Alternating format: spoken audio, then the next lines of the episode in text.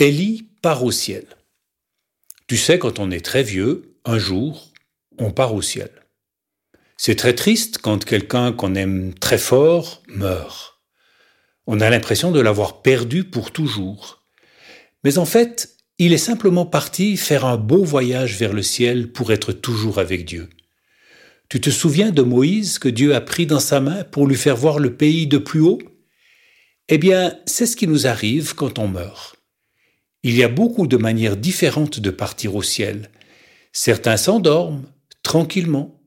Pour d'autres, c'est différent.